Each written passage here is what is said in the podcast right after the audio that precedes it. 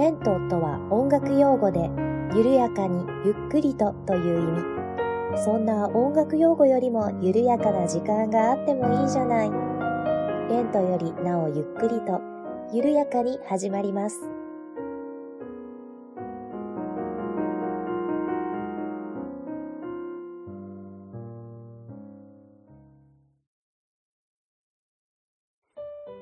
んにちは、八部九夫です。レントよりなおゆっくりと第79回目の配信です。どうぞよろしくお願いいたします。えー、皆様いかがお過ごしでしょうか、えー、レンクリー不定期配信にしますと宣言したとはいえ、またまた前回の配信から1ヶ月以上かな、えー、間が空いてしまいました。皆様ご無沙汰しております。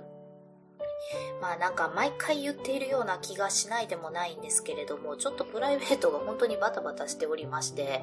えー、それからですね、私、あの、ポッドキャストを配信しているというのをですね、あの、リアルの知り合いにほとんど言ってないんですよ。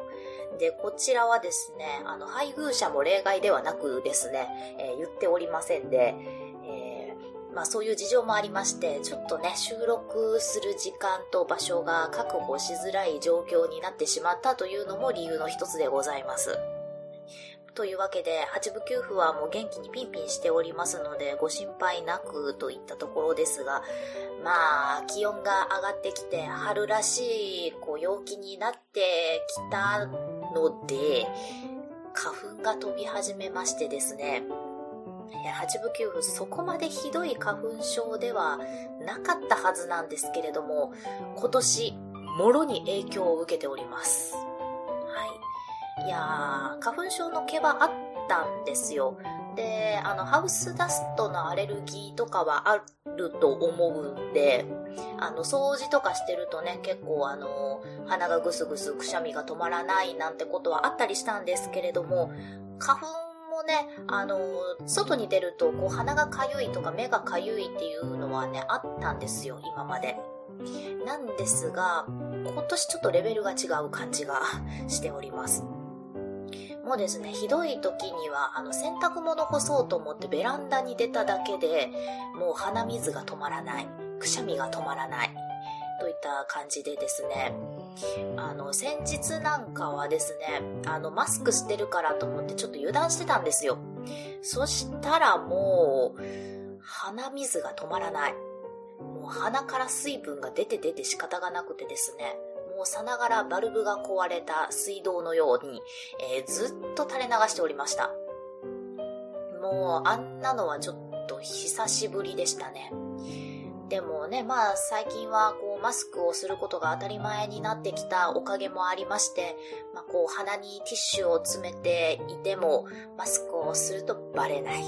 という利点もございまして、えー、鼻にティッシュを詰めて生活をしております。え、今日はですね、ちょっと朝飲んだ花粉症の薬が、ま、結構合ってたみたいで、ちょっと楽です。とはいえですね、なんかなんとなくこう鼻の中がずっとこうこしょばされてるような、小よりでこしょこしょされてるようなむずがゆい感じと、ちょっとね、あの、ふとした瞬間に目がかゆくて仕方がなくなるというような症状はあるものの、比較的今日は落ち着いております。ただね、まあ、今日仕事がお休みなのでちょっと家に引きこもってるんですけれども、なるべく外には出たくないと思っております。皆様もあの、花粉症の方、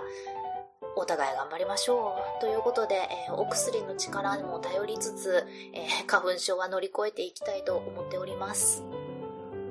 と、まあまあ、そんな感じでね、日々を過ごしておりまして、まあ家にね、お休みの日は引きこもって、ひたすら編み物をしておりまして、えー、肩バキバキでございます。はい、そして今もね、あの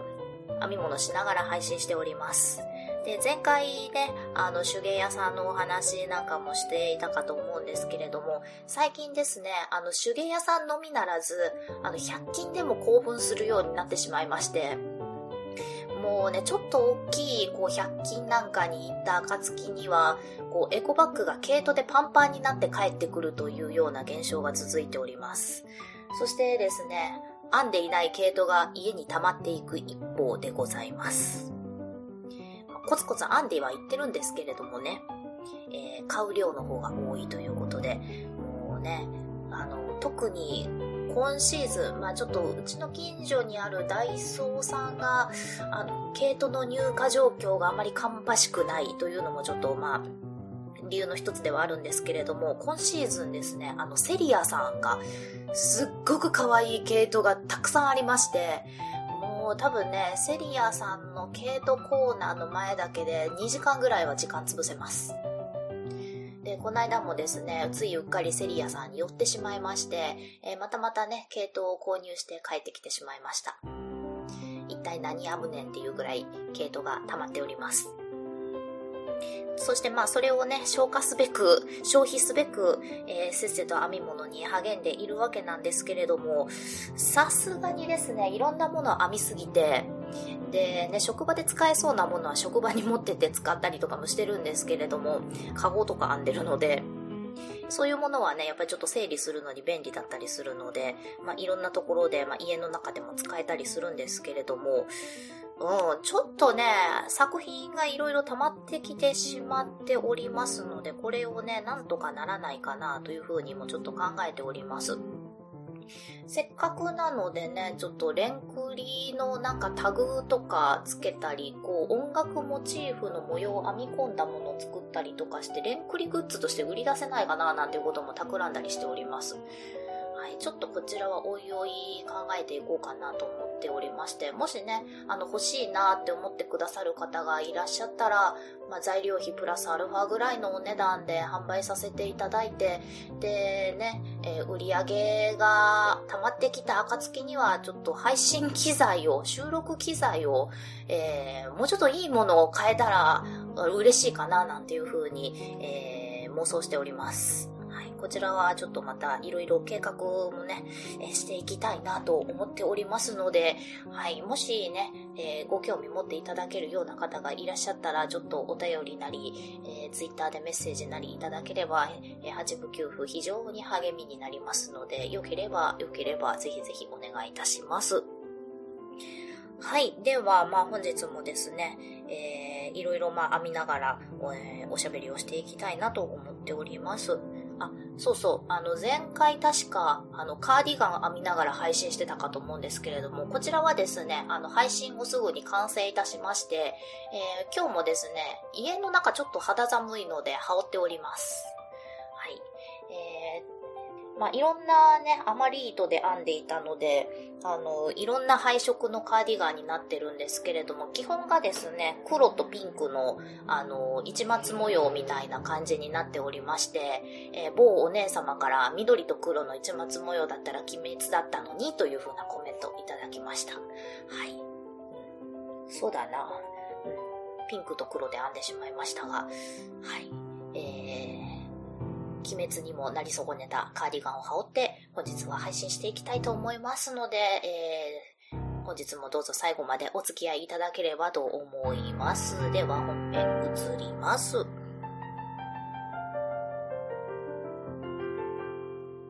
い、では本編です。ではですね、今日の、えー、お話なんですけれども、あの、またまたですね、あの、お便りをたくさん寝かせてしまっておりまして、そちらからご紹介をさせていただきたいなと思います。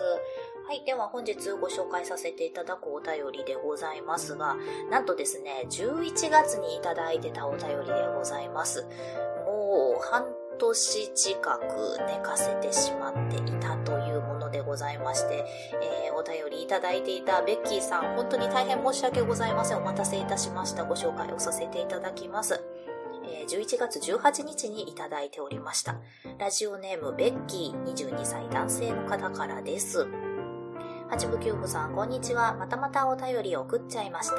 先日、昔からの憧れだった自分のバイオリンを買うという夢を叶えることができました。問題の授業で少しだけやったことはあったのですが、久々に弾いてみるとやっぱり難しい。ピアノと比較しても色々と勝手が違って大苦戦。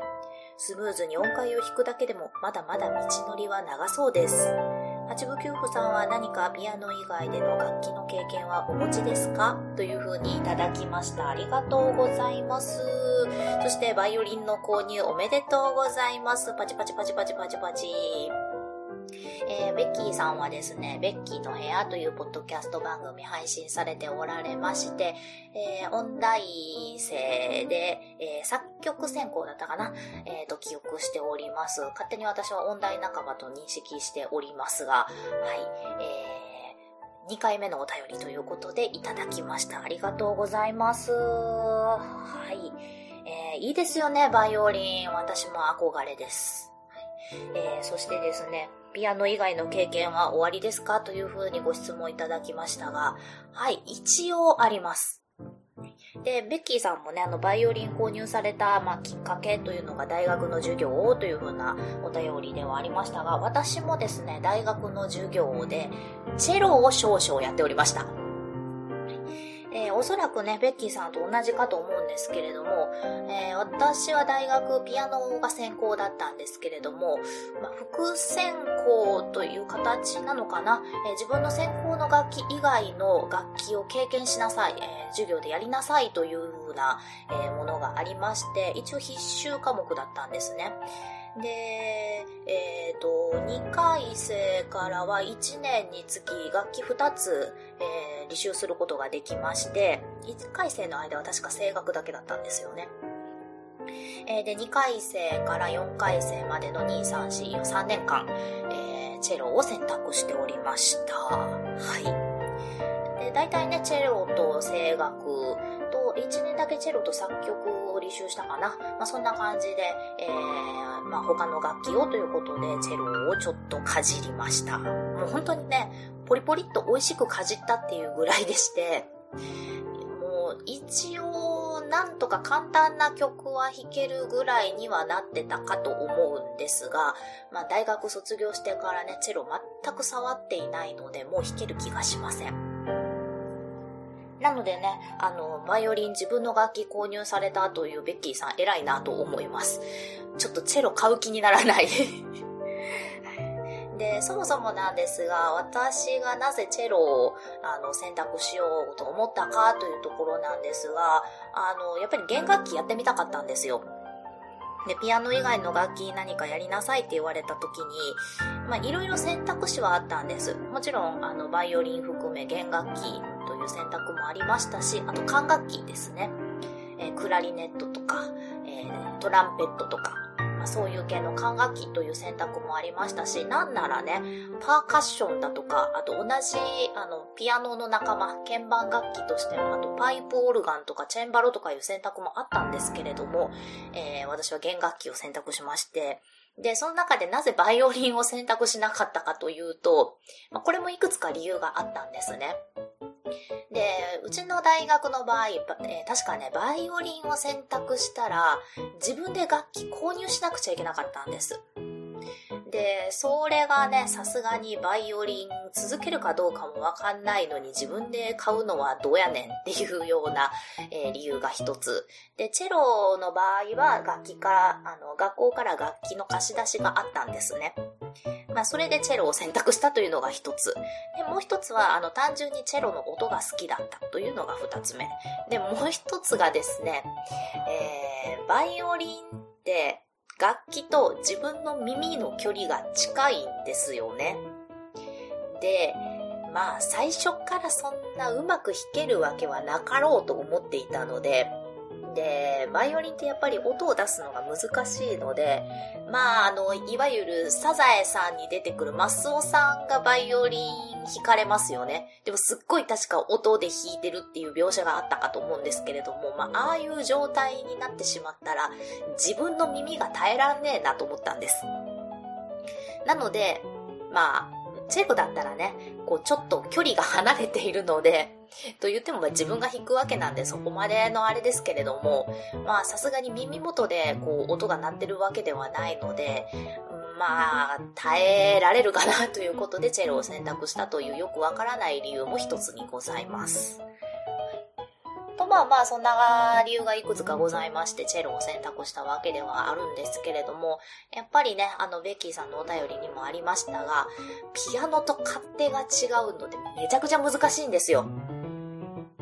あの、ピアノって、あの、鍵盤押せば、とりあえずその音は鳴りますよね。あの、銅の音を鳴らそうと思ったら、銅の鍵盤叩けば、とりあえず銅の音は鳴るわけです。なんですが、バイオリンとかチェロとか、まあ、その他もろもろ弦楽器って、とりあえず左手で弦を押さえて、で、右手で弓を持って、その弓で弦を弾くという作業をしなければ音が鳴らないんです。で、この左手で弦を押さえるっていうこの作業なんですけれども、これもまた難しくって、あの、ギターとか弾かれた方は多いかなと思うんですが、ギターって、こう、ここを押さえたらこの音が出ますよっていう目印ありますよね。あとフレットっていうのがあると思うんですけれども、バイオリンとかチェロとかってそういうのが一切ないんですよ。なので自分の指の感覚でこう音を探していかなくちゃいけないという難しさがありまして、なのでね、こう、自分の耳で音を聞いて、あ、この音ちょっと高い、低いとかね、あピアノの伴奏の音に合ってないっていうのを判断して、で、ちょっとこう指の位置を変えたりっていうことをしなくちゃいけないわけなんです。もうこれがね、難しい。本当に難しいんです。で、そもそも最初なんですけれども、どこを押さえたらどの音が鳴るかわかんないんですよ。でね、もう本当に一番最初のレッスンの時に、え、どうしたらいいねんこれみたいな感じになりまして、え、先生がですね、あの、芝の後ろのところに、あの、マスキングテープを貼っておいて、そこを目印にしたらいいよって言ってくださったんですね。なので私はマスキングテープを貼って、そこに親指を当てて、そこ視点として、えー、指を動かすというようなことをやっておりました。まあ、まず難しさその1はこれですよね。で、難しさその2なんですが、えー、右手はこう弓っていうものを持って、それで弦を弾くわけなんですが、この弓の持ち方もまた難しいんですよ。まあ持ち方それはね、あの決まりというか持ち方があるわけなんで、適当にこう握って弾けばいいっていうもんじゃないので、そこの難しさもあるんですが、あの一番難しいのはこの弓の動かし方なんですね。あの、弦にどういう角度で弓を当てるかとか、どういう力加減で弓を当てるかっていう難しさがありまして、ここの力加減とか角度とか、えそういうものを少し間違えると、隣の弦にぶつかってしまって、まあ、それはそれは汚い音が鳴ってしまったり、こう、ちょっと力んで当ててしまうと、それこそキーキーっていうような音が鳴ってしまったり、かといってこう、力を抜きすぎると、なんかもう変な変なの音が出てしまったり、まあいろいろするわけなんです。なので、このね、力加減が本当に難しかったです。で、しかもね、こう弦に対してまっすぐにこう弾かなきゃいけないんですね。垂直に当ててまっすぐにそこからあの動かすみたいな、えー、そういう難しさがありまして、えー、肘の角度とかね、そういうところにも気を配らなくてはいけないという難しさがありました。当時の先生に言われて覚えているのが、あの、ビリヤードってやったことありますかって言われて、こう、ビリヤードの球ってまっすぐ構えてまっすぐ打ちますよねって、あんな感じで弾いてくださいって言われて、余計わけがわからなくなった覚えがあります。はい。あの、一応ビリヤードの経験あったので、なんとなくわかるんですけれども、いざそれをね、チェロの上でやろうと思うとね、わけがわからないという。えー、そういうようなこともあったりしまして、まあ、かなり苦戦しました。ただ、でもですね、やっぱりチェロの音好きなので、あの、楽しく楽しく3年間ですかね、えー、レッスンはさせていただいたんですけれども、あの、私を受け持っていただいた先生、まあ、3年間ずっと一緒だったんですけれども、はぁ、ほんと申し訳ないなっていうぐらい出来の悪い生徒だったと思います。はい。えー、実はですね、今の仕事上、ちょっとね、その当時のあのチェロの先生と関わりがあったりするので、おそらくなんですけれども、ゆくゆくは、えー、先生とね、職場でお会いする機会なんかもあったりするんじゃないかと思ってビクビクしているんですけれども、本当にね、先生申し訳ないっていうぐらい出来は悪かったと思います。はい。というわけで、えー、ピアノ以外の楽器の経験、えー、その1はチェロということでございます。あー、チェロをスラスラ弾ける方って羨ましいなと思います、本当に。はい。そしてなんですが、えー、私のピアノ以外の楽器の経験、その2。はい。ございまして、もうその2って言っていいのかどうか、もうちょっとわからないところもあるんですけれども、えー、これはですね、大学を卒業してからのお話なんですが、えー、これ楽器って言っていいのかな？ちょっと私はもう楽器って言いたいんですけれども、世間一般から見たらもう楽器じゃないっていう方の方が多いと思うんですが、えー、一時期ですね、お玉トーンを極めようとしておりました。はい。えー、お玉トーンなんじゃそらと思われた方も大勢いらっしゃるかと思うんですが、えー、お玉トーンですね、数週間前、1ヶ月ぐらい前ですかね、えー、ちょっと動画でバズっておりました。で、この動画というのがですね、スペインかどっか、とにかくヨーロッパかどっかのあのオーディション番組の動画だったんですけれども、えー、出てきた男性の方がですね、あの、トゥーランドット歌うという風に出てきたんですけれども、え自分で歌うんじゃなくって、えー、取り出したのがオタマトーンだったというね、えー、オーディション番組がありまして、で、またこのオタマトーンがね、いい感じで歌ったんですよ。あの、誰もねではならぬを。でね、審査員が大興奮して、えー、満場一致で合格みたいな、そんな、えー、動画だったんですけれども、えー、ちょっとバズっておりまして、もちろん私も見ました。で、ツイッターでも回ってきましたし、知り合いからフェイスブックでシェアなんかもされていたりして、まあ、いろんなところでね、当時目にしていたんですけれども、なので、ひょっとしたらね、ご覧になった方いらっしゃるかなと思うんですが、えー、このオタマトーンを一時期極めようとしておりました。ではですね、オタマトーン全くご存知ない方にちょっと形状を説明したいなと思うんですが、あの、まずはね、あの、ググってみてください。オタマトーンで。えどういったものかと言いますと、まあ私が持ってるの一番スタンダードなものなんですが、大きさはだいたい30センチぐらいで、えー、8分音符の形をしています。で、えー、まあ、8分音符の丸の玉の部分ですね。ここにですね、目と口がついていまして、まあ、目はただ単にこうペイントで描かれているだけなんですが、口のところはちょっと切れ目が入っていまして、えで、そもそもこの丸の玉の部分が、えー、シリコンかなんかでできているんですね。で、柔らかい素材でできていて、で、中にこうスピーカー的なものが入っているというような構造なんですが、このシリコンにあの口となる切れ目が入っていまして、で、シリコンで柔らかいので、こう手で押さえたり指でこう動かしたりなんかすると、こう口がパカパカ開いて、で、口のパカパカに合わせて音を鳴らすと、おおわおわおわおわみたいな感じで、いい感じにビブラートがかかるというような構造になっております。そしてですね、8分音符の棒の部分。なんですが、ここの棒の部分にセンサーがついておりまして、ここを指で押さえると、えー、その狙った音が出るというような感じになっておりますが、こちらもですね、どこを押さえるとどの音が出るかっていうのがね、目印とかがほとんど書いていないので、ほとんどっていうか一切書いていないので、あの、バイオリン弾くときよろしく、自分の耳で確かめながら、えー、押さえるというようなものになっておりまして、でしかもね、あのやっぱり弦とは勝手が違ってセンサーなので、ちょっと難しい部分があるんですね。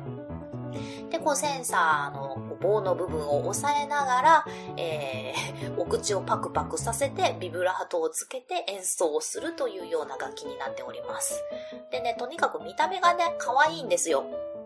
なので私もね、あの、一番スタンダードなオタマトーンの白を買って、えー、ずっと置いてたんですけれども、この間その動画を見て、久しぶりにちょっとオタマトーン演奏してみようと思って、あの、スイッチ入れたんですね。そしたらどうやら電池切れてしまってたみたいで、電池交換したんですけれども、どうやら電池どころか中がやられてしまってたようで、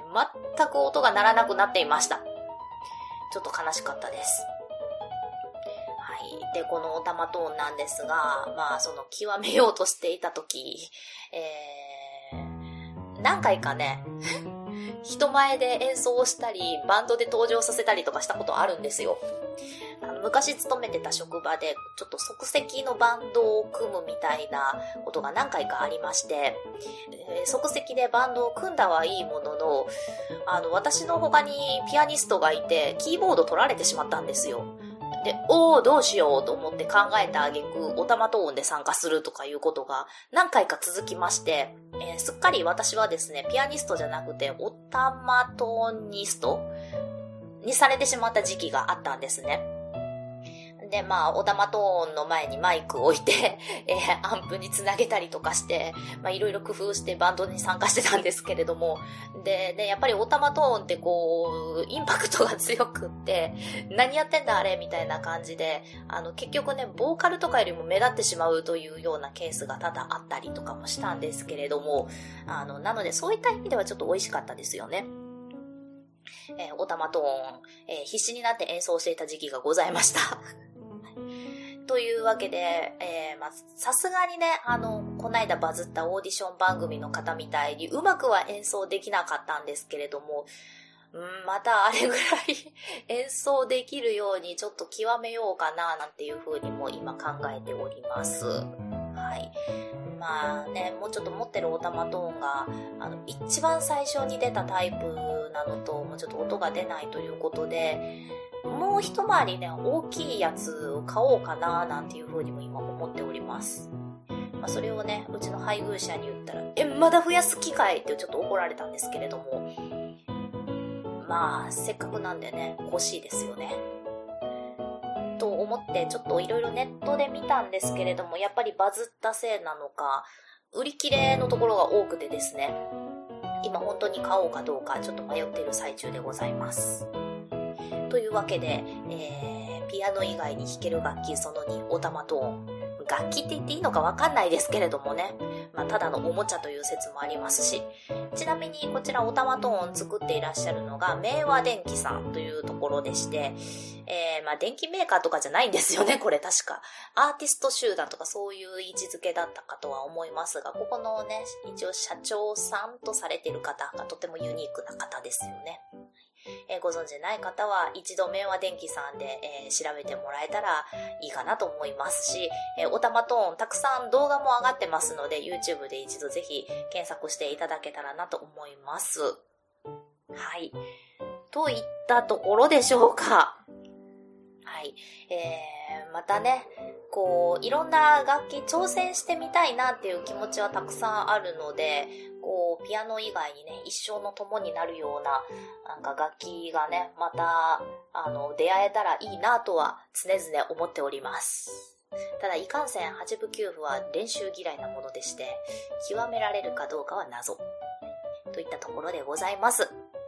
えー、ベッキーさんはぜひぜひバイオリン極めていただいて、えー、確かベッキーさん作曲専攻だったかと思いますので、バイオリンの曲なんかもたくさん作っていただきたいなと思います。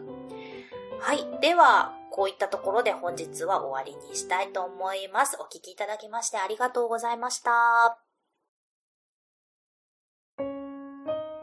この番組では皆様からのお便りを募集しております。メールアドレスは、レントゆっくり、アットマーク、gmail.com、lento.yukkuri、アットマーク、gmail.com です。ツイッターは、アットマーク、レンクリでやっております。ハッシュタグは、ハッシュタグ、レンクリ。レンはカタカナ、クリはひらがなです。お便り、ツイート、DM などをいただけると、八部九符は小躍りをして喜びます。どうぞよろしくお願いいたします。では、次回またお会いしましょう。ごきげんよう。